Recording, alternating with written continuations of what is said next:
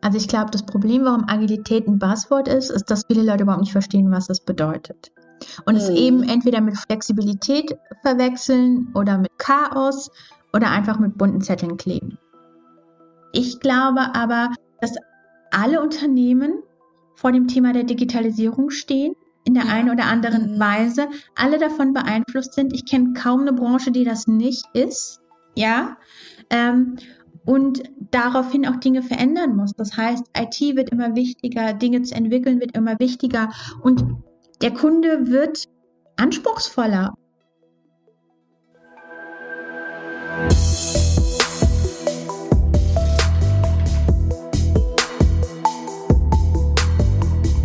Die Zukunftsmacherinnen. Organisation und Führung neu denken. Hallo und herzlich willkommen bei Die Zukunftsmacherinnen, unserem Podcast zur Organisation und Führung. In jeder Episode trifft eine Kollegin der USB auf GesprächspartnerInnen aus verschiedensten Organisationen. Wir fragen uns, welche Führung brauchen diese Organisationen? Wie gestalten unsere Gesprächspartner die Zukunft? Welche großen und kleinen Erfolge gab es? Und es geht auch immer wieder um grandioses Scheitern und die Frage, was man daraus lernen kann. Herzlich willkommen. Hallo, mein Name ist Aldona Kiel und ich bin Beraterin bei der OSB. Ich freue mich heute auf ein Gespräch mit Eliza Manolagas. Eliza ist Agile Consultant bei der ING Germany. Ähm, wir haben uns 2018 kennengelernt. Da startete die Zusammenarbeit im Kontext der agilen Transformation bei der ING Germany. Und vielleicht magst du als erstes, Eliza, ganz kurz nochmal aus deiner Perspektive beschreiben, was deine aktuelle Tätigkeit gerade ist, deine aktuelle Verantwortung. Ja, wir haben dafür zwei Namen. Ähm, einmal offiziell bin ich Agile Consultant. Ähm, die Frage ist, was steckt dahinter? Im Prinzip äh, der ganze Thematik Organisationsentwicklung. Und wie du gesagt hast, unsere Aufgabe ist die agile Transformation ähm, die wir Ende 2019 beendet haben, quasi in eine Transitionsphase zu bringen und zu schauen, dass wir die agile Arbeitsweise nachhaltig im Unternehmen etablieren. Ja, das wird ja deutlich, ne, dass äh, Agilität eigentlich nie zu Ende ist, sondern in dem Wort schon alleine sozusagen die Weiterentwicklung dann der agilen Organisation auch verbunden ist. Und ich würde auch ganz gerne mit dir so ein bisschen auf dieses Thema Agilität, ne, im Sinne von Zukunft gestalten. Der Podcast heißt ja Zukunftsmacherinnen und ich würde ganz gerne den, das heutige Gespräch auf dieses Thema ähm, fokussieren und mit dir einfach auf diese Reise schauen, die ihr da auch gemacht habt. Und wenn ich so an den Beginn von unserer Zusammenarbeit denke, da kommt bei mir fast sofort so ein Bild vor das innere Auge, und zwar das Kickoff zu agilen Organisationen im Bereich Delivery. Und ähm, das war im August 2018, 35 Grad im Schatten auf ähm, einem Bauernhof sozusagen, zwei Tage, 80 Leads ähm, und äh, das Go Live ne, in dem ersten großen Bereich, 1000 Mitarbeiter zu agilen Transformationen. Wie war das für dich? Also das ist so meine Erinnerung. Wie war für dich diese Reise zu agilen Transformationen bei der ING, zu agilen Organisationen? Was kommen da für dich für Bilder hoch? Ähm, also in der Tat, es war ein heißer Ritt. Nicht nur ähm, dieser, dieses eine Event im Sommer, das wirklich extrem heiß war, ähm, sondern insgesamt diese Transformation, weil wir einen sehr ambitionierten CEO haben oder ja damals neu bekommen haben, der gesagt hat, ich möchte, dass meine Bank agil arbeitet, dass die gesamte Bank agil arbeitet ähm, und ich möchte das aber gerne in 18 Monaten umgesetzt haben. Und am Anfang denkt man sich, ja, klar, bis man dann versteht, was das denn alles bedeutet. Ähm, und dann denkt man sich, hoppala, 18 Monate ist knapp. Von daher war das ein, war das ein heißer Ritt. Aber woran ich mich erinnere, ist, ähm, ja, viele Gespräche mit Mitarbeitern, Austausche, die wir hatten, Diskussionen, die wir hatten. Ähm, viel, bei mir kommen viele Dschungelbilder auf weil wir das Ganze, unsere Change Story im Sinne einer Abenteuerreise aufgebaut hatten und das auch dementsprechend visualisiert haben. Ähm, ja, und das ist das, ähm, was bei mir so hochkommt, ja. Und was war genau deine Rolle als äh, sozusagen, als ihr begonnen habt mit der mhm. agilen Transformation? Vielleicht magst du auch so ein bisschen erzählen, wie ihr das aufgebaut hat, weil mhm. die Reise hat ja schon für euch vorher begonnen, ne? Vor ja. Sommer 2018. Ja, ähm, genau. Der Vorstand habe ich ja gesagt ausgerufen. Wir werden die erste agile Bank und hat dann ein sogenanntes Transformationsteam oder wie wir ja neudeutsch in der agilen Welt sagen, ein Squad etabliert. Diese Squad war crossfunktional besetzt mit Mitarbeitern aus allen möglichen Bereichen des Unternehmens. Ähm, und ich damals in meiner Funktion als äh, Leiterin der internen Kommunikation bin in das Team reingekommen, um eben ne, Change und Kommunikation mit zu begleiten in diesem Prozess. Und in der Tat, wir sind schon im Herbst 2017 gestartet, haben ähm, andere Länder bereist, Holland, Belgien, haben dort ein Agile Bootcamp durchlaufen, um zu verstehen, was wollen wir denn hier alles, haben dann quasi unsere Vorstände in ähm, ja auch eine Art Bootcamp, also in drei Workshops ähm, reingepackt und begleitet, um gemeinsam zu arbeiten, wieso, weshalb, warum machen wir das Ganze.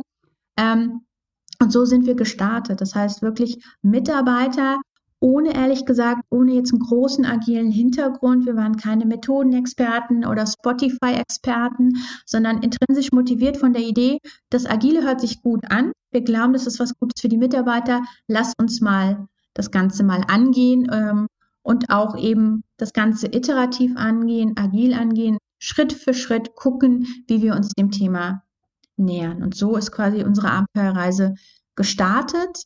Ähm, und wir sagen immer, wir wissen gar nicht, wenn wir gewusst hätten, was alles auf uns zugekommen ist, ob wir dann die Reise gestartet sind. Von daher ist es gut, wenn man manche Dinge nicht weiß. Hm, okay. Und ihr habt ja wirklich dann sehr stark auch auf der Org-Design-Ebene der Organisation gearbeitet, ne? Und, ähm, und dann auch zumindest für Delivery im ersten Schritt ähm, eine neue Organisation aufgestellt. Vielleicht wäre das auch gut, wenn du nochmal beschreiben könntest, wie war zumindest mhm. Delivery aufgebaut, weil das ähm, sich ja auch sehr stark an das Spotify-Modell angelehnt hat und ihr habt da ganz neue Rollen eingeführt. Mhm. Genau.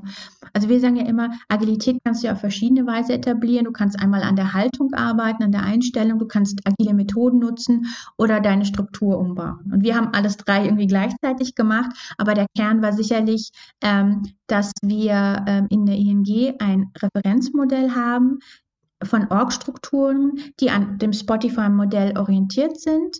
Ähm, und die Kollegen in den Niederlanden, die das schon 2015 ähm, die Transformation durchlaufen haben, haben dieses Modell entwickelt und haben geguckt, welche Tätigkeiten gibt es denn in der Bank. Und es gibt eben die klassischen Entwicklertätigkeiten, die wir Delivery nennen, in denen Produkte und Services entwickelt werden, in dem du Business brauchst, aber ganz viel IT. Ohne IT geht gar nicht, um eben die Dinge für den Kunden wirklich gut entwickeln zu können. Mhm. Dann haben wir halt einen Bereich, wo es dann eher um serviceorientierte Dienstleistungen geht. Das ist das ganze Thema Callcenter und Backoffices. Mhm. Die sind wieder in sogenannten Super Circles organisiert, also ohne IT, nicht crossfunktional, auf Skalierbarkeit, auf, auf Kundenfokus mhm. ausgerichtet. Und dann haben wir ähm, die Support-Funktionen. Das sind alles Einheiten, Stabsfunktionen würde man wahrscheinlich sagen, ne? Mhm. Äh, Legal, Finance, Risk, also alles, was du brauchst, also jedenfalls sagen mhm. die Kollegen, dass wir das brauchen, ähm, um Dinge vorwärts zu bringen, um sie in die Bilanzen reinzubringen, um sie regulatorisch auch abzuklopfen, die sind in sogenannten Centern of Expertises ähm, organisiert. Und wir mhm. sind wirklich hingegangen und haben das bestehende Unternehmen genommen, 4000 Mitarbeiter, eine bestehende Organisation an drei Standorten und haben wirklich geguckt, wenn ich eine Delivery-Organisation bauen möchte, also die an Produkten und an den Kunden orientiert ist, wen aus dieser Bank brauche ich, haben diese Menschen genommen, haben sie in neue Organisationsformen, in sogenannte Tribes gepackt. Und hier ist halt wirklich das Besondere, dass du ähm, 60 Prozent Kollegen aus der IT hast, 30 mhm. bis 40 Prozent Kollegen aus einem Business, die aber jetzt gemeinsam ein gemeinsames Dach haben, ein gemeinsames Ziel haben, weil sie gemeinsam an einem Produkt arbeiten, an einer Baufinanzierung, an einem Konsumentenkredit oder an einem Investmentprodukt. Mhm. Und dieser Zielkonflikt nicht mehr so da ist, wie er früher war. Ne? Mhm. Ich im Business will das und ich in der IT will das. Nein, wir sind eine Einheit, die für den Kunden dieses Produkt bestmöglich ähm, aufbereiten möchte, Impulse setzen möchte und gemeinsam jetzt priorisieren und überlegen, wie sie das eben in crossfunktionalen Squads, so wie wir das nennen, umsetzen können. Genau, und die Squads sind dann die Arbeitsteams, ne, unter diesem Dach eines Tribes. Und Genau, ich finde das genau. ähm, total besonders, weil ihr diese Tribes auch so ähm, interessant genannt habt. Ne? Also wenn du jetzt nochmal so, so guckst, wie, wie hießen diese Abteilungen vorher, ja, und wie heißt das jetzt? Da hattet ihr ja auch so eine tolle Idee, wie man das so zukunftsorientiert, ja, also wirklich auch in der Ausrichtung auf die Zukunft ähm, dann benennen könnt. Vielleicht kannst du da auch nochmal so ein paar Beispiele geben. Ja, also der eine oder andere hat dann vielleicht am Anfang gedacht, naja, die werden nur Dinge anders nennen, aber es bleibt alles gleich. Nein, aber Agilität bedeutet eben auch Kundenfokus. Und wir haben wirklich versucht zu überlegen, okay, wie würde der Kunde auf die Dinge blicken? Und ähm, unsere Tribes heißen zum Beispiel Home, weil ein Kunde will keine Baufinanzierung, das ist nicht sexy, der will aber ein Zuhause haben. Ne? Ähm, oder wir haben einen anderen Tribe, der heißt Make Your Money Grow. Weil ich möchte, dass mein Geld mehr wird. Es heißt nicht mehr Investmentprodukte, weil das ist der Kunde sagt nicht, ach, ich hätte gerne ein Investmentprodukt. Und so haben wir halt versucht, schon in der Benamung da auch eine Veränderung mit reinzubringen. Ja, Weil das macht und auch schon den. Kundenfokus, ne, Absolut. sehr stark da reinzubringen. Ja. Absolut, ne? Also Ja. wir machen das oftmals in Organisationen hast du ja, dass Dinge, wie sagt man so schön, Dinge historisch gewachsen sind, ne? Weil es Mhm. irgendwo sinnvoll war oder weil man dem einen zugetraut hat, das kriegt er auch noch gemanagt. Und man guckt dann sehr doch auf sich selbst und auf seine eigenen Prozesse, wie es am besten passt. Und wir haben aber wirklich versucht, darauf zu gucken, was wäre dann für den Kunden am besten? Ja, Ja, ja. wie können wir aus Kundensicht bestimmte Dinge ähm, benennen ähm, und so in Einklang bringen, dass es wirklich sinnvoll ist und da wir wirklich eine hohe Kundenorientierung und wirklich ein super Kundenerlebnis erzielen ähm, Mhm. können. Weil am Mhm. Ende ohne Kunde kein Erfolg, ne?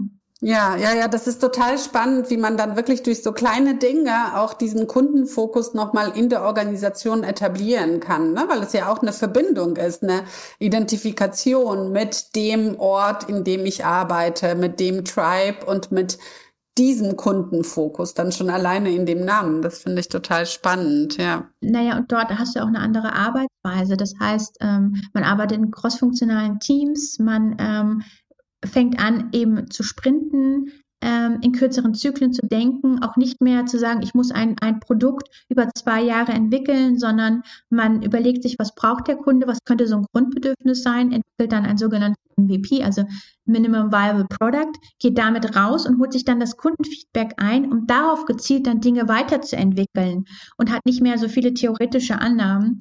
Und ich glaube, das ist auch spannend, ne? dass, dass Ja. auch der Kunde wirklich in der Arbeit nochmal in der Entwicklung eine andere Rolle spielt.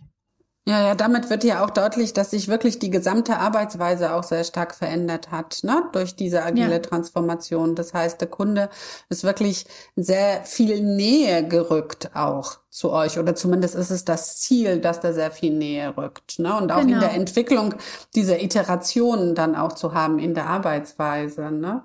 Genau, und so das auch schneller auch, zu sein, ne? Entschuldigung, Mhm. schneller zu ja, sein ja, auch. Ja. ja, ja. Jetzt hast du das ja auch angesprochen mit diesen, da gibt es eine bestimmte Arbeitsweise und auch einen Rhythmus, den ja die gesamte Organisation hat. Wie, wie sieht denn dieser aus? Also der ideale Rhythmus sieht aus, dass gerade in diesem Bereich der Entwicklung ähm, arbeiten wir doch stark mit einer Scrum-Methodik und auch Mhm. in einem zwei Wochen Sprintzyklus.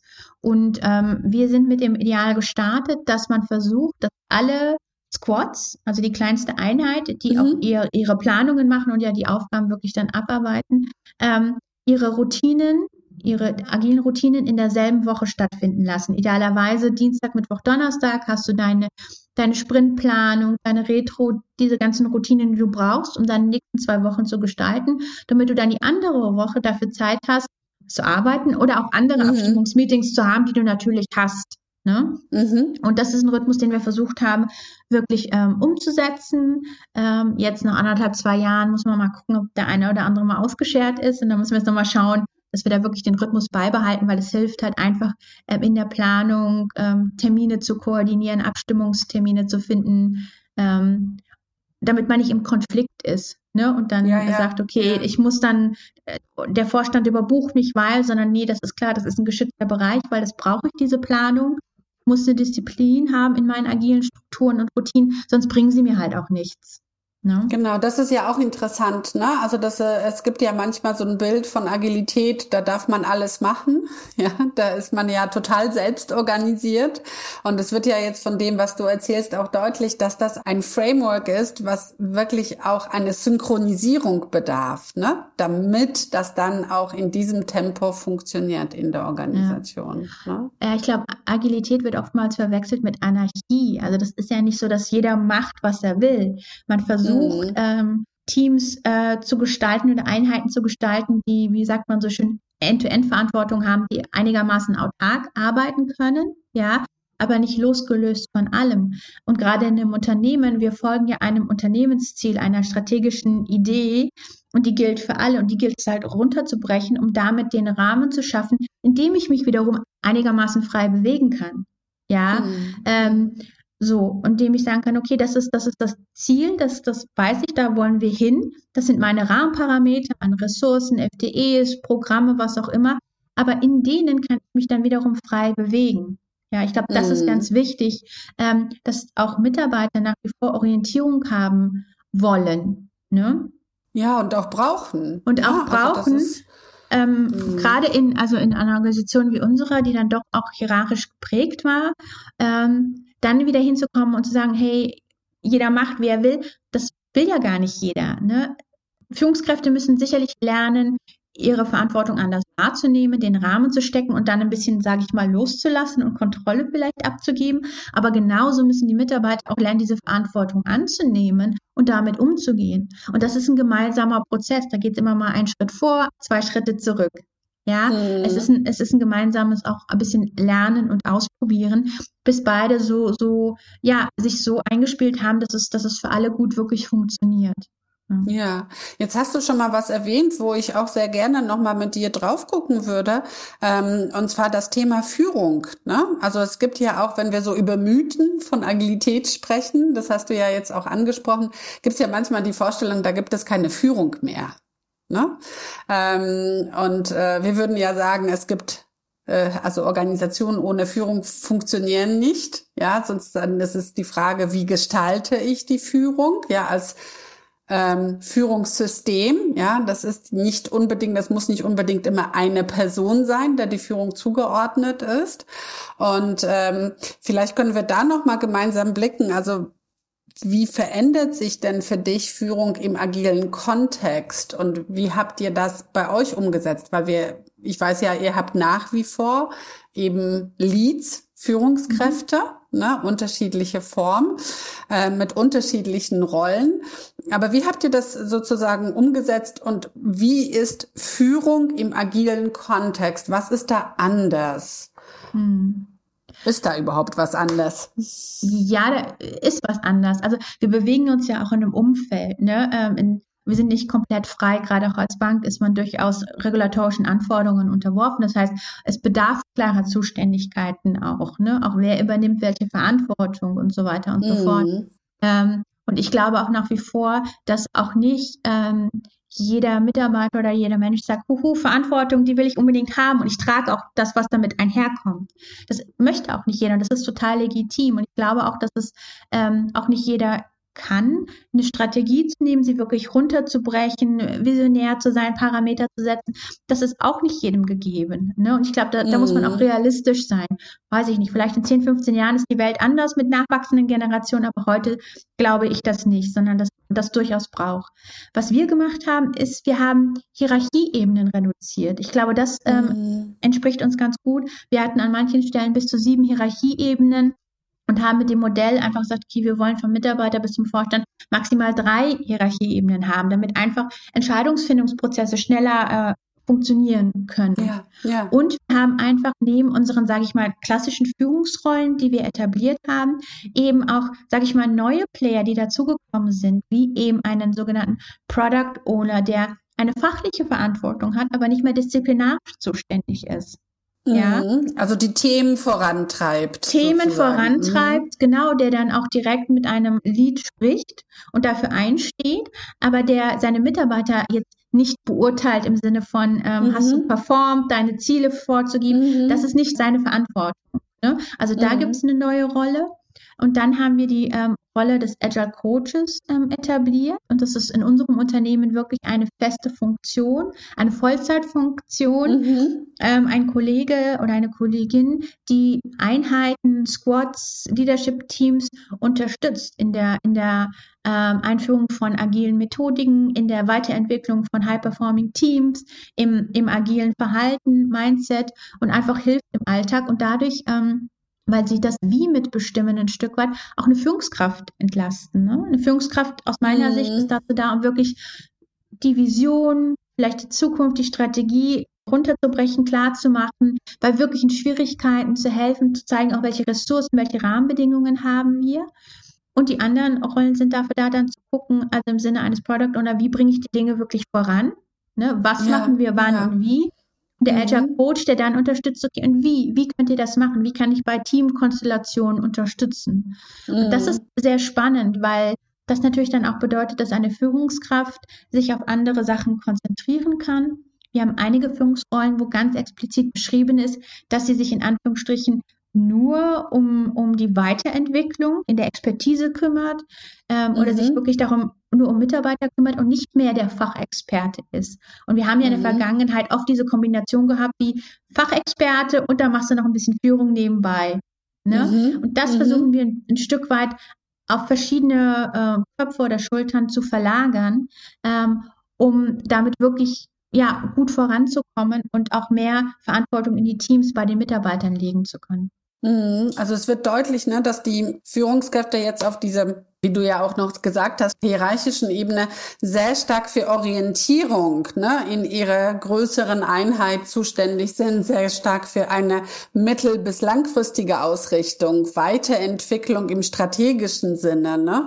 Ja. Ähm, und was waren denn so deine Beobachtungen in diesem Wechsel? Ne? Also weil ihr habt ja jetzt nicht alles neue Führungskräfte eingestellt und alle Leute von außen geholt, sondern es war ja eine ein Weg, eine Reise innerhalb einer bestehenden Organisation. Ne?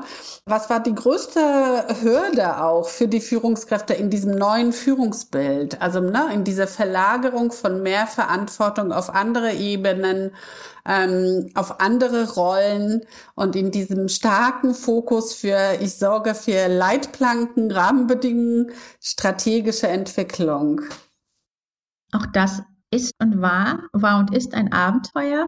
Ähm, mhm. Jetzt muss man mhm. natürlich auch sagen, äh, fairer halber, in unserem Transformationsprozess ähm, haben wir eigentlich ich glaube, 90 Prozent der Führungsstellen neu ausgeschrieben, weil die sich so elementar verändert haben. Einmal in der Zusammensetzung, in der fachlichen Ausrichtung, aber auch eben im Aufgabenprofil, dass ähm, alle bestehenden Führungskräfte, sofern sie in der neuen agilen Welt auch Führung übernehmen wollten, sich neu bewerben mussten auf den Job. Und das hat schon mal, glaube ich, auch so einen Ruck gegeben in, in dieser Führungsmannschaft. Ne?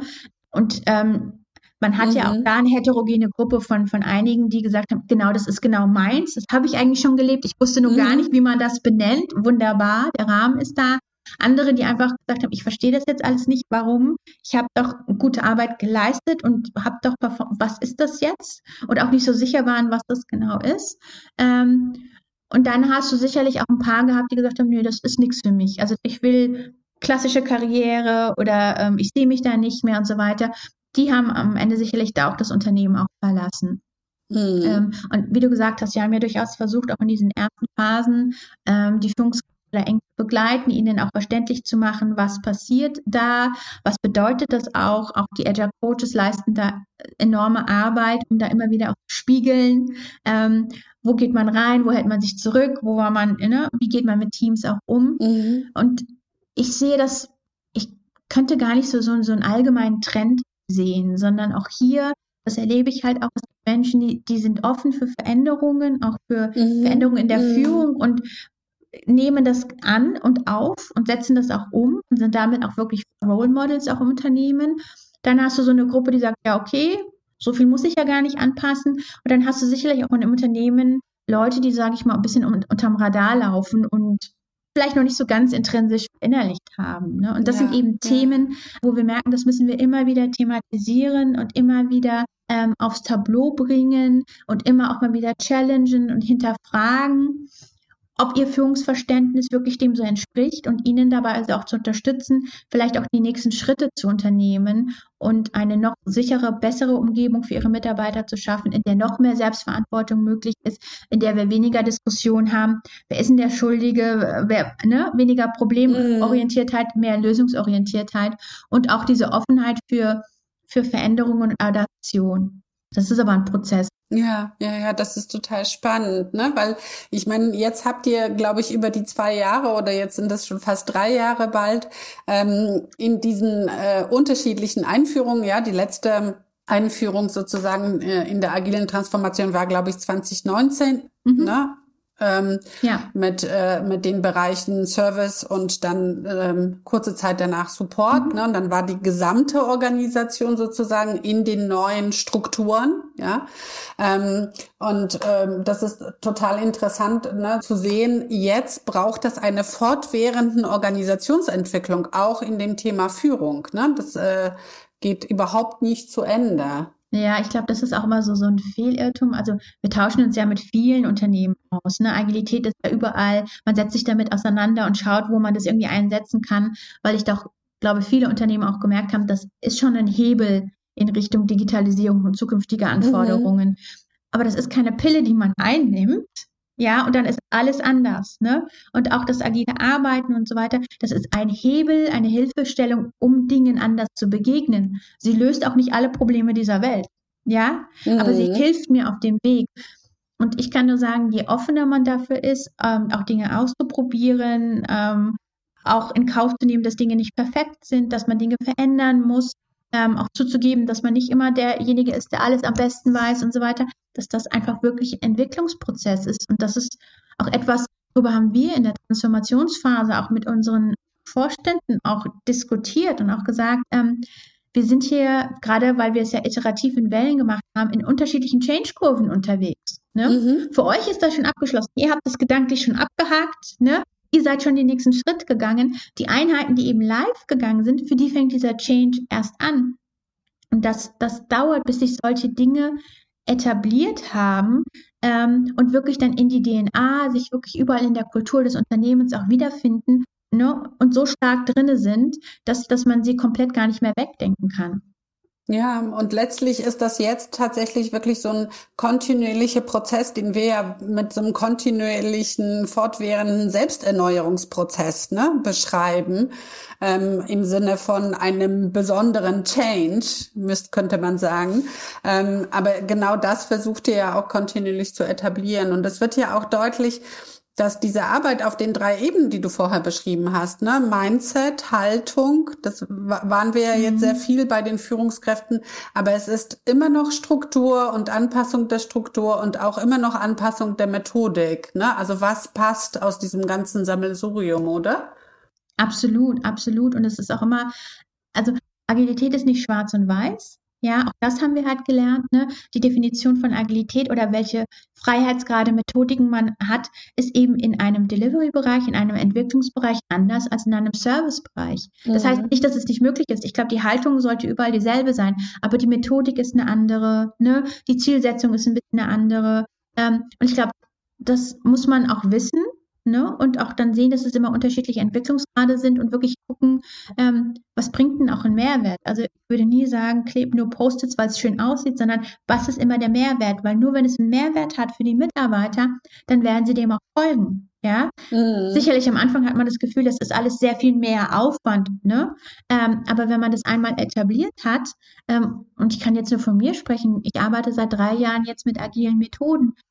Ich, ich kann nicht, ich will, also ich könnte vielleicht Geht schon, aber ja, aber ich, ähm, also ich schätze diese Arbeitsweise sehr und ich würde behaupten, ich habe vorher auch schon ganz gut gearbeitet, aber doch dieses sehr transparente, auch disziplinierte Arbeiten, besser im Team Bescheid wissen, ähm, auch in sogenannten Retrospektiven, sich auch zu öffnen im Team, auch Dinge wirklich auszusprechen, konstruktiv immer zu bleiben und das nicht nur irgendwie alle halbe Jahre bei einem großen Abteilungsworkshop zu machen, mhm. sondern kontinuierlich. Das sind schon so Dinge, wo ich merke, das hat mich in meiner Entwicklung weitergebracht und wo ich auch von meinen Kolleginnen weiß, keiner von denen möchte mehr anders arbeiten.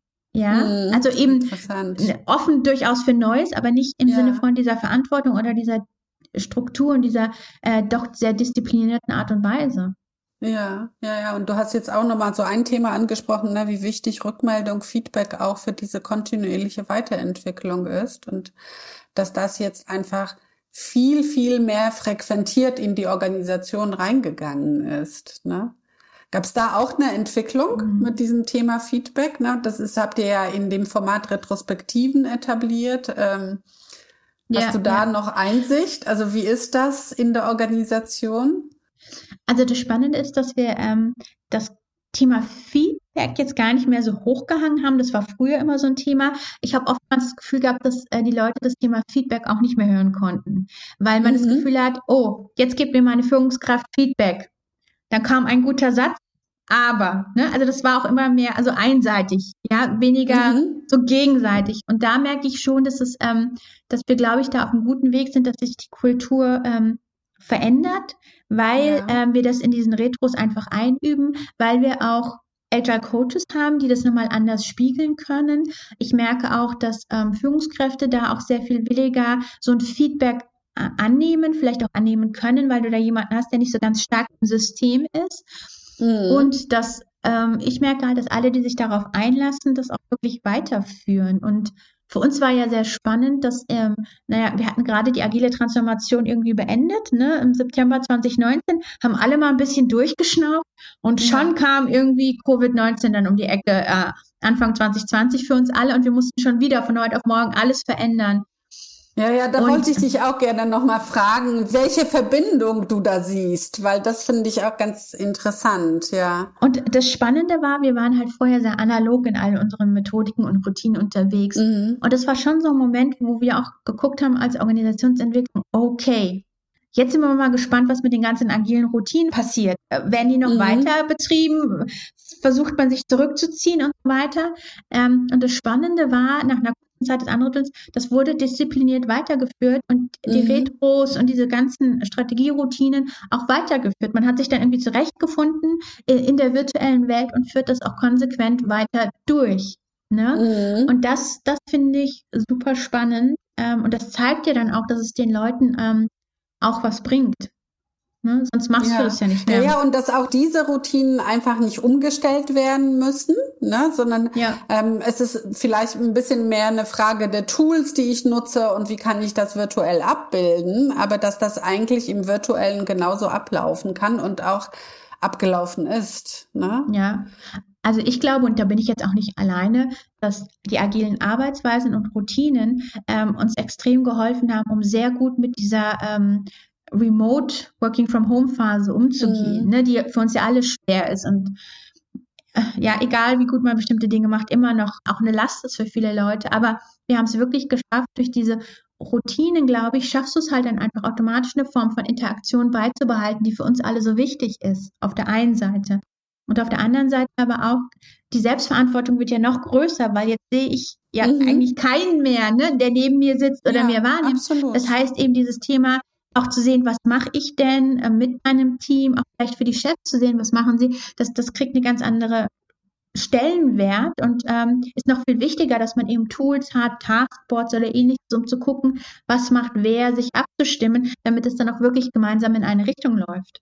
Absolut, diese Transparenz ne, von Ergebniserreichung ja. und aber auch dem gesamten Arbeitsprozess, die ist ja sozusagen bei euch schon vorher entwickelt worden. Ne? Ja, ja. Und jetzt war es dann wahrscheinlich nur noch die Übersetzung vom Analogen ähm, an der einen oder anderen Stelle in das, äh, in das Virtuelle, in das Digitale. Ne? Ja. Und ich meine, ihr habt ja auch äh, wahnsinnig schnell letztes Jahr, das weiß ich noch, wahnsinnig schnell äh, wirklich, ich weiß nicht, 80 Prozent, 90 Prozent alle eure Mitarbeiter nach Hause geschickt. Wie war das? Wie war dieser Prozess?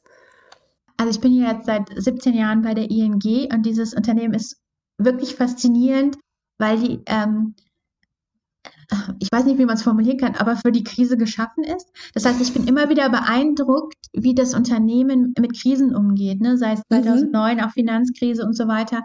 Ähm, und in, in solchen Fällen schafft es das Unternehmen, die Leitung, wirklich da schnelle, klare Entscheidungen zu treffen ähm, und die Mitarbeiter im Fokus zu behalten und da viele Dinge zu ermöglichen, die manchmal ja. im, im normalen Trott ein bisschen länger dauern, Ja? ja, aber da geht es sehr schnell und ähm, also da gibt es so eine Mobilisierung, ja, so ein okay, jetzt machen ja. wir das zusammen und wir brauchen und das, Ergebnisse, Schritte, Entscheidungen, ja. los geht's, ja. Absolut, absolut und ähm, das ist faszinierend, wie du eben sagst. Wir waren eben noch nicht ähm, komplett alle ausgerichtet auf äh, Arbeiten von zu Hause, noch nicht alle ausgestattet mit Laptops. Ne?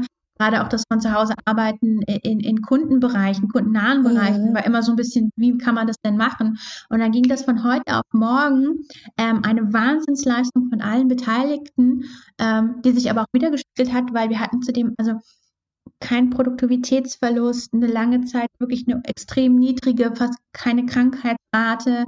Ähm, und das ist, war wirklich faszinierend. Ne? Und sind als Unternehmen, so wie wir heute dastehen, ähm, alle Leute sind voll beschäftigt. Wir kriegen unheimlich viele Goodies und Unterstützungen, um eben auch die Stimmung hochzuhalten, ähm, um da Wertschätzung auch deutlich zu machen. Ähm, das ist schon eine gute Leistung.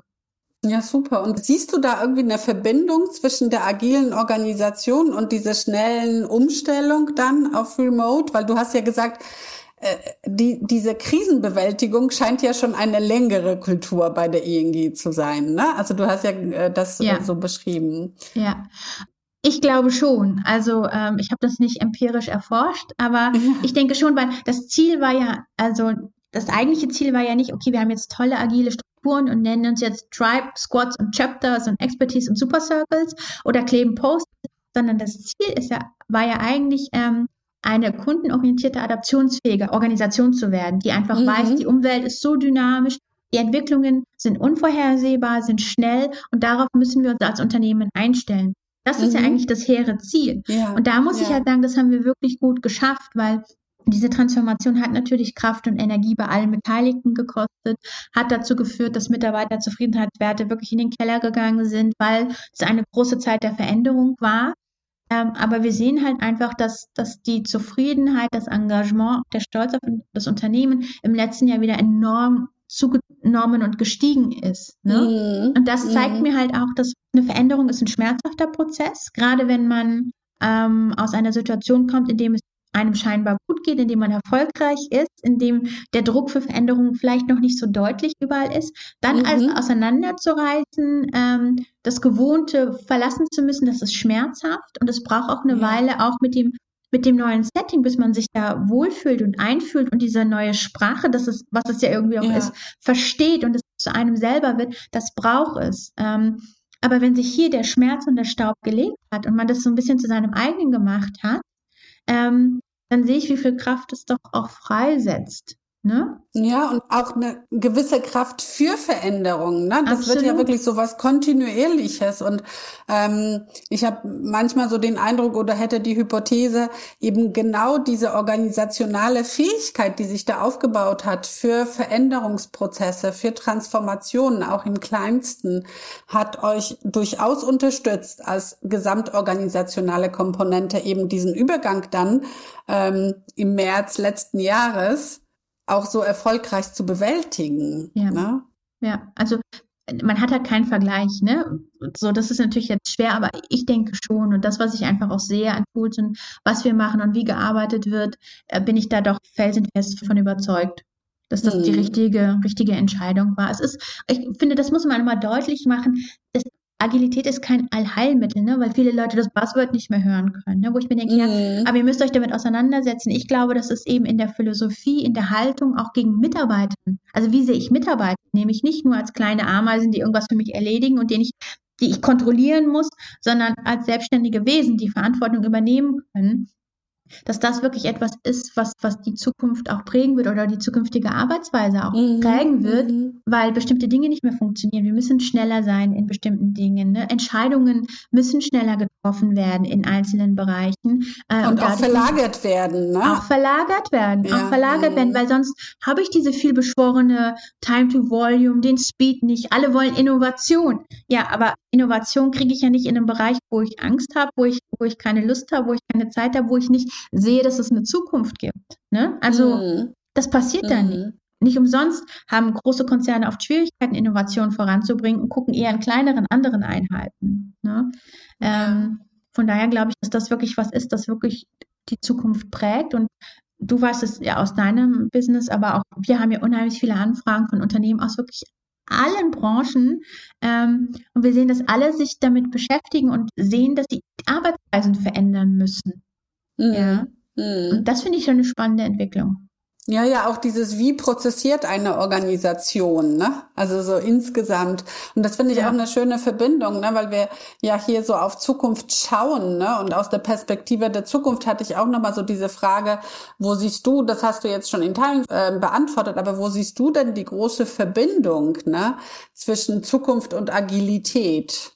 Was glaubst du, was sind das für Themen, ähm, warum diese Agilität ja zum einen zum Buzzword wird, aber zum anderen auch wirklich viele Organisationen beschäftigt? Was mhm. ist so dieser Kern dessen, warum das so viele Organisationen beschäftigt? Mhm. Also ich glaube, das Problem, warum Agilität ein Buzzword ist, ist, dass viele Leute überhaupt nicht verstehen, was das bedeutet. Und mhm. es eben entweder mit Flexibilität verwechseln oder mit Chaos oder einfach mit bunten Zetteln kleben. So. Mhm. Ähm, so, das, das begegnet mir oft, da merke ich aber auch, da ist keine Auseinandersetzung oder man möchte das auch nicht, weil man sagt, ich bin es doch schon alles, brauche ich alles nicht. Ja. Ähm, ich glaube aber, dass alle Unternehmen vor dem Thema der Digitalisierung stehen, in der ja. einen oder anderen mhm. Weise, alle davon beeinflusst sind. Ich kenne kaum eine Branche, die das nicht ist, ja.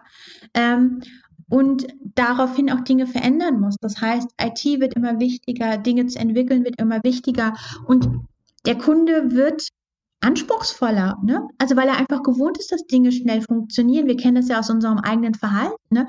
Ich bestelle was bei Amazon oder so und wie, das braucht drei Tage, fünf Tage? Also bitte, mhm. könnte das nicht sofort kommen. Ja, ja, ähm, ja. und ich suche alles. Ich habe mein iPhone oder mein, mein Smartphone. Das ist mein, mein Tor zur Welt. Ne? Also, da, was nicht digital da ist, gibt es das noch? Ja, und mhm ich sehe die Kinder, die nachwachsen, also für die ist das die Welt.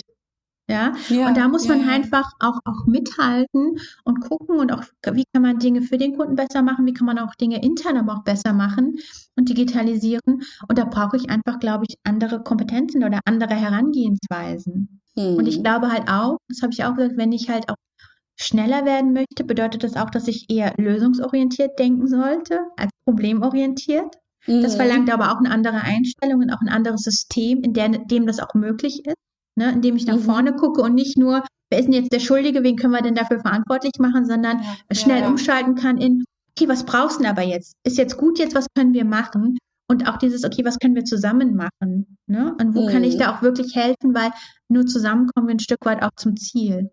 Ja, jetzt sind das so äh, gerade zwei Themen, die mir auch so ein bisschen durch den Kopf gehen. Also zum einen wirklich so dieses Zusammenmachen, ne, die Wichtigkeit der Kooperation, ja, engen Kollaboration auch.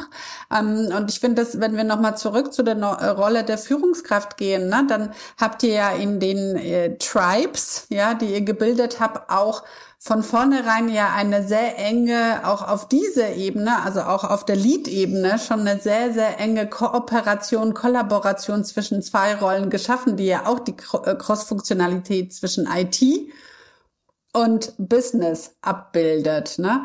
Also es ist, äh, was sind denn deine Erfahrungen mit dieser Cross-Funktionalität, die ja in eurem Unternehmen wirklich sehr, sehr stark verankert ist. Ja, mhm. vor allen Dingen auf dieser Ebene Cross-Funktionalität zwischen IT und Business, wo man das gar nicht mehr äh, versucht auseinanderzudenken. Ne? Mhm. Also wir haben ja letztes Jahr, das waren zwei Jahre nach dem offiziellen Livegang, mit den Leads gesprochen, sowohl IT und Business in diesen Tribes, also die sehr eng mhm. zusammenarbeiten und haben die ja äh, mehr oder weniger getrennt voneinander befragt und geguckt, okay, wie ist es denn, ne? Und ja, ähm, ja, ja. weil wir einfach wissen wollten, wo läuft es gut, wo, wo bedarf es vielleicht noch an irgendwelchen Adaptionen und so weiter. Und das Spannende war wirklich, dass in den meisten dieser Interviews ähm, die Kollegen, also es gibt einen Tribe Lead, der für Business verantwortlich ist und der IT Area Lead, der für den IT-Teil in diesem Business-Bereich verantwortlich ist, dass sie oft das Bild des Ehepaares genutzt haben. Ne? Wir sind jetzt ein Duo, wir sind ein Ehepaar, wir sind Partner, ähm, wir müssen da wirklich eng zusammenarbeiten. Und ähm, ihnen auch deutlich wurde, je besser sie zusammenarbeiten, je besser sie ihre Ziele miteinander abstimmen ähm, und gemeinsam planen und Dinge verändern für die Mitarbeiter, desto stärker sind sie. Und unisono haben halt alle auch gesagt, ähm, diese Zusammenführung von IT und Business war die beste Entscheidung für das Unternehmen. Ja, mhm. es läuft mhm. nicht alles glatt, weil nicht alle Systeme sind dementsprechend angepasst. Wir sind Teil eines Konzerns. Es gibt leider trotzdem Ziele, die von links und rechts reinkommen und nicht immer alle ganz übereinander gehen. Ähm, auch hier haben wir immer die Herausforderung zwischen, ähm, ah, wir wollen doch neue Dinge machen, ne? was können wir an Change bewältigen, toll, toll. Und dann aber auch dem Hinweis, ah, wir haben aber viele Dinge im sogenannten Run, die am Laufen gehalten werden müssen. Ne? Mhm. Auch das ist immer wieder mhm. so ein, ein Ziehen miteinander, gegeneinander. Aber ich glaube, das gegenseitige Verständnis in den Einheiten ähm, für was gibt es denn für Bedürfnisse bei der IT und was gibt es für Business, sind deutlich stärker geworden. Ja. Genau, also ne, dieses, also das war auch so mein Eindruck, dieses ähm, voneinander die Sprachen auch lernen. Ja. Ne? Ja, ja. Und, äh, und somit auch nicht unbedingt immer einen Übersetzer brauchen. Ich meine, in den letzten Zeiten hat sich IT auch oft so aufgestellt, dass es da noch so Übersetzungsfunktionen gab. Ne? Ja. Und äh, die scheinen ja jetzt bei euch, ne, dadurch, dass die wirklich im täglichen Ablauf miteinander lernen, ist es ein Kompetenzerwerb, glaube ich, auf beiden Seiten. Ne? Absolut. Mehr auch wirklich auch so eine, so eine generalistischen Fachkompetenz für das jeweilige andere Thema zu gewinnen und somit diese Verbindung auch besser zu schaffen. Ne? Absolut. Ja. ja, ja, das ist schon spannend. Jetzt habe ich noch eine letzte Frage, so für dich, ähm, vielleicht äh, so langsam zum Abschluss von unserem Gespräch. Ähm, wenn du jetzt ähm, so insgesamt auf diese letzte Reise, die du ja sehr intensiv von Anfang an begleitet hast, schaust. Ähm, was hat sich für dich persönlich, du hast es ja schon in Teilen beschrieben, verändert und woran erinnerst du dich tatsächlich am intensivsten? Also für mich persönlich hat sich ja verändert, dass ich diesen Prozess als äh, Führungskraft für interne Kommunikation äh, begonnen habe und äh, mittendrin dann Mitarbeiterin im Bereich Organisationsentwicklung wurde. Also mhm. es war eine mhm. persönliche Veränderung, sich wirklich auch aktiv dafür zu entscheiden, ähm, einen Wechsel vorzunehmen. Und das ja. war sicherlich für mich persönlich die größte Herausforderung, zu gucken, ähm, ja, welchen Weg schlage ich jetzt ein? Ne? Gehe ich weiter in die Richtung mhm. Führung und bleibe bei dem Thema, das ich die letzten sieben, acht Jahre gemacht habe und wo auch mein Herz für geschlagen hat? Mhm. Ähm, oder gehe ich auf einen komplett neuen Weg, weil ich einfach von diesem Thema einfach so überzeugt bin und das Gefühl habe, oh, da ist was, das wird so schnell nicht wiederkommen, nämlich die Möglichkeit, ein gesamtes Unternehmen auf den Kopf zu stellen und es nochmal ja. von einer anderen Perspektive mhm. kennenzulernen. Und das war ähm, für mich persönlich sicher so eine der Phasen, wo ich merke, das war auch nicht leicht. Ja, mhm. und es hat auch eine Veränderung bedeutet, hat mich aber auch in meiner persönlichen Weiter Entwicklung wirklich nach, nach vorne gebracht, weil ich wieder Dinge aus einem anderen Blickwinkel sehen konnte, sehen musste ähm, und auch gucken musste, okay, was bedeuten jetzt Schulterklappen für mich? Ne? Wie bewege ich mich ja. in der Welt? Wie mhm. sehe ich mich? Wie mhm. sehen mich die anderen? Interessiert mich, wie die anderen mich sehen? Ja. Ja, spannend. Ähm, Auch so ein ganz persönlicher Auseinandersetzungsprozess, ne? Mit absolut. dem Neuen und mit der Zukunft, ja. ja. Aber für mich insofern auch wichtig, weil ähm, ich habe ja gesagt, wir haben diese Change Story aufgebaut und haben gesagt, okay, es ist eine Abenteuerreise, wo jeder für sich auch ein bisschen erkennen muss, was will ich, was kann ich, also was habe ich in meinem Abenteuerrucksack und wo bin ich bereit, halt auch mhm. hinzugehen. Und das haben wir halt ja auch viel erzählt und kommuniziert. Und ich finde es halt schon wichtig, auch glaubwürdig zu bleiben. Und ähm, das hat halt auch wirklich geholfen, diesen Veränderungsprozess auch besser zu verstehen und auch vielleicht auch den Schmerz von anderen auch nachvollziehen zu können, ähm, der in so einem Prozess auch stattfindet. Ja. Mhm. Ähm, für mich persönlich ähm, Sachen, die einfach ähm, äh, spannend waren, waren ähm, sicherlich, dass wir da über, über ein Jahr hinweg jeden Dienstagmorgen 7.30 Uhr ähm, in der Regel immer eine Gruppe von, von Frauen aus dem Team mit den Vorständen zusammengesessen haben, um äh, Themen zu besprechen, Entscheidungen abzuklopfen und so weiter. Ne? Ähm, das war ähm, einfach eine spannende Erfahrung, da in dieser Art und Weise zusammenzuarbeiten. Ähm, aber ich erinnere mich auch gerne an, an die Dialogformate, die wir gemacht haben ähm, mhm. ähm, und auch das Lernen, ähm, in den kritischen Diskurs zu gehen. Ja, ähm, ja, weil wir als Teilnehmer des Transformationsquads ja immer das vorgestellt haben und versucht haben zu erklären, auch den Mitarbeitern. Das hat jetzt nicht, fanden nicht alle gleich super und da hast du schon auch Gegenwind bekommen und damit aber lernen umzugehen, ähm, auch selber, wie gehe ich mit Diskurs um, mit, mit Kritik ja. nicht an meiner Person, aber an der Sache. Man nimmt es dann doch irgendwie auch persönlich. Wie gehe ich damit um? Wie bleibe ich konstruktiv? Also das sind einfach sowohl schöne als auch spannende Erfahrungen, aber auch Mitarbeiter, die dann zu einem gekommen sind und gesagt, es ist super, dass wir das machen und toll und wir freuen uns drauf und hier und auch da Leute Mhm. sehen, die da wirklich drin aufgehen und sagen, wow, das ist wirklich gut, ähm, das ist toll. Ne? Ja, super. Und ich meine, du hast ja jetzt, glaube ich, auch nochmal so einen Kern benannt, ne? Also die Auseinandersetzung an der Sache, ja?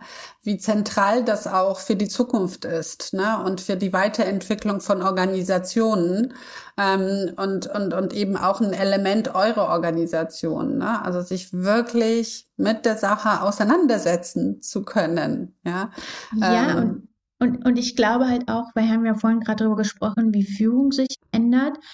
Und ich finde, das Spannende ist, wie verändert sich Karriere? Ne? Also was bedeutet Karriere? Ist es eben nur noch dieses klassische nach oben gehen? Ne? Mhm. Im Sinne mehr Leute unter sich, mehr Geld, irgendwie ein, Ja. dickes Auto und noch sein Einzelbüro? Ähm, oder wird auch Karriere wertgeschätzt als Quertreiber, ne? dass man sich auf neue Mhm. Themen einlassen kann und ähm, dass man es eben nicht als Abstieg äh, sieht, sondern dass es wirklich so, so, ein- so ein Auf und Ab ist, zu sagen, okay, mal bist du Führungskraft und mal bist du keine. Und wahrscheinlich dürfte man das überhaupt nicht als Auf und Ab wahrnehmen, ne? Ja, sondern als eine kontinuierliche Entwicklung, wo ich mal, wenn ich die Skills habe, mal den Weg gehe, ne? aber auch mal den Weg wieder verlasse. Ähm, weil ich glaube, hin und wieder den Blickwinkel zu verändern, das hilft. Ja, okay, also auch da, ne, diese, diese Flexibilität so als Zukunftsbild, ne, auch auf der persönlichen Ebene, wirklich unterschiedliche Aufgaben und ich glaube viel, viel mehr kompetenzgesteuert, als das vielleicht früher war, ne, also nicht fachlich gesteuert, sondern viel, viel mehr, ich meine sehr bewusst überfachliche Kompetenzen und kompetenzgesteuert, dann auch wirklich den beruflichen Weg zu bauen. Vielleicht ist es das und nicht mehr Karriere, ne? Ja. weil das Wort ist so besetzt. Also das finde ich auch, äh, beschäftigt mich auch immer wieder, so dieses, wie verändert sich die Arbeitswelt im, Sinn, im Sinne der beruflichen Entwicklung. Ne? Und ich würde das wirklich viel, viel stärker so benennen als berufliche Entwicklung und gar Ja. nicht so sehr mit diesem Karriere, weil das wirklich mit diesem Aufstieg und hierarchisch und so weiter verbunden ist und in den meisten Unternehmen immer noch stark gekoppelt eben an Führungsfunktionen. Ne? Ja. Ja, spannend. Und wenn du jetzt so von heute auf die ING schaust, was glaubst du, was habt ihr erreicht? Ne? Also das ist ja auch immer so eine Frage, jetzt habt ihr wirklich alles auf den Kopf gestellt, wie du das gesagt hast. Aber wie misst ihr das, ob das wirklich für den Erfolg des Unternehmens nützlich war, ob ihr auch erfolgreich seid damit, ob sich das ne, gelohnt hat, das Unternehmen auf den Kopf zu stellen?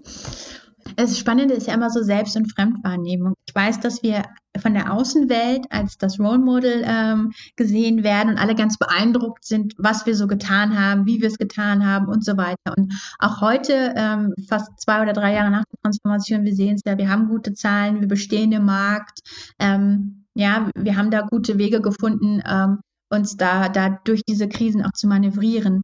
Ähm, in der internen Wahrnehmung, glaube ich, ist man, also ich bin da immer so ein bisschen ungeduldig, ne, weil man denkt, ach, da könnte doch mehr, da könnte noch weiter sein oder warum sehe ich vielleicht hier und da nochmal einen kleinen Rückschritt in bestimmte Richtungen. Mhm. Ähm, aber ich lerne, dass das auch ein Entwicklungsprozess ist und dass ähm, die Organisation auch so einen Rhythmus hat und ähm, dass man hier und da sicherlich auch manchmal Sachen zugestehen äh, muss, äh, auch im Sinne der Weiterentwicklung. Ähm, ja, wie beurteilen wir, ob das jetzt Erfolg war oder nicht? Ähm, das Spannende ist ja, dass wir zu Anfang dieser Transformation der Vorstand uns keine knallharten KPIs gesetzt hat. Ne? Also es war jetzt Mhm. nicht, wir haben jetzt Zahl X und das muss gesteigert werden um 10 Prozent oder das muss verringert werden um. Ja, sondern- oder ihr müsst 50 Innovationen rauswerfen Genau, auf gen- den Markt. genau, genau. Ne? Weil das, Das war ja auch sehr stark der Fokus. Ne? Genau, genau. Und äh, diese, diese krassen Benchmarken hatten wir halt nicht, ne, weil es auch be- bewusst eine unternehmerische Entscheidung war, eine Entscheidung, die ja auch eine Investition war. Ne? Das kriegst du ja nicht für umsonst, ja, und es ist auch kein Mhm. Kostensparprogramm. Ähm, das finde ich sehr spannend. Ne?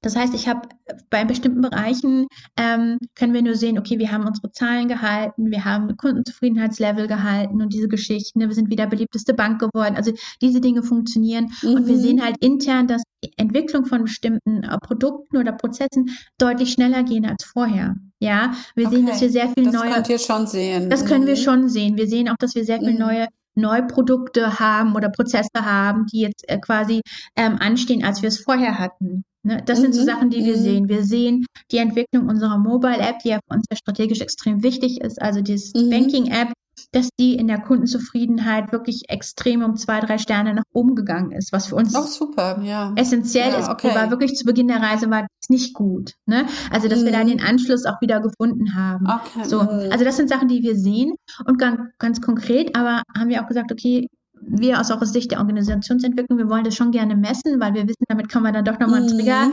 ähm, drücken. Und wir haben neben unseren klassischen Mitarbeiterbefragungen, die wir machen, ähm, einen Agile Progress Plan integriert, der wirklich die agile Arbeitsweise abfragt.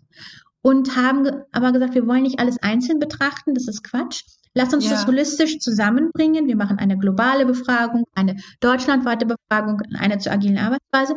Wir bringen die alle unter einen Deckel ja, schauen mhm. unter dem Blickwinkel einer lernenden Organisation auf die Bereiche Kultur, Adaptionsfähigkeit und agile Arbeitsweise.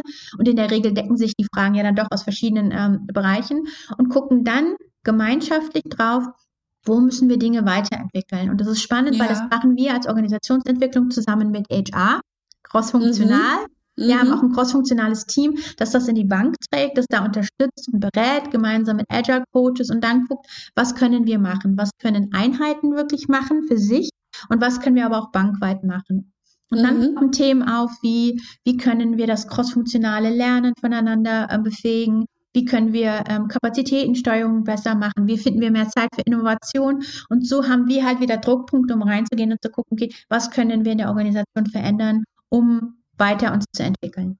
Super, dann bekommen halt eben die Einheiten einen organisationalen Blick ne, auf genau. ihre Einheit und aber auch gesamtorganisational könnt ihr das dann auch unterstützen, nachverfolgen und ihr habt sozusagen eine Rückmeldung aus der genau. Gesamtorganisation. Und, und wir haben nicht mehr, nicht mehr drei einzelne Prozesse, die man hatte, wie Befragung, Ergebnisse, Workshops, Maßnahmen. Oh, schon wieder die ja. nächste Befragung, Workshops, Maßnahmen. Und keiner weiß so genau, haben die Maßnahmen jetzt richtig gewuppt oder waren es jetzt die oder auch nicht. Mhm. Und das mhm. ist so die Idee, auch Prozesse zusammenzuführen und da auch zu optimieren.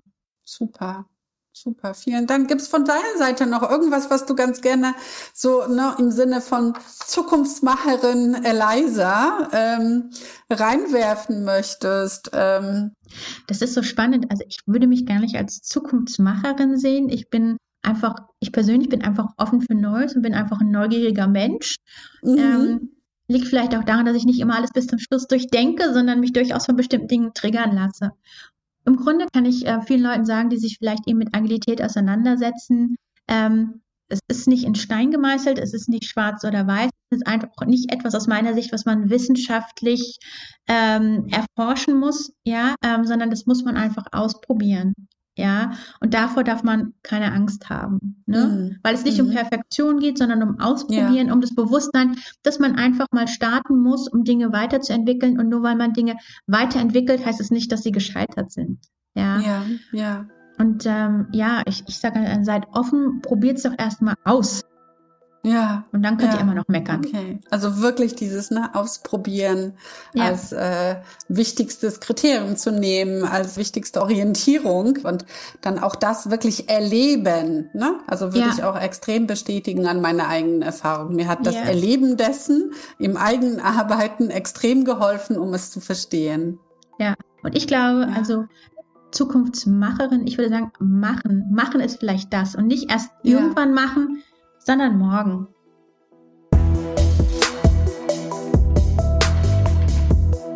Die Zukunftsmacherinnen.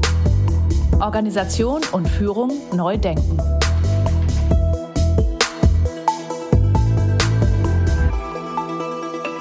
Das war unser OSBI-Podcast Die Zukunftsmacherinnen. Alle OSBI-Podcast-Beiträge finden Sie unter osbi-i.com und auf allen bekannten Plattformen. Vielen Dank fürs Zuhören.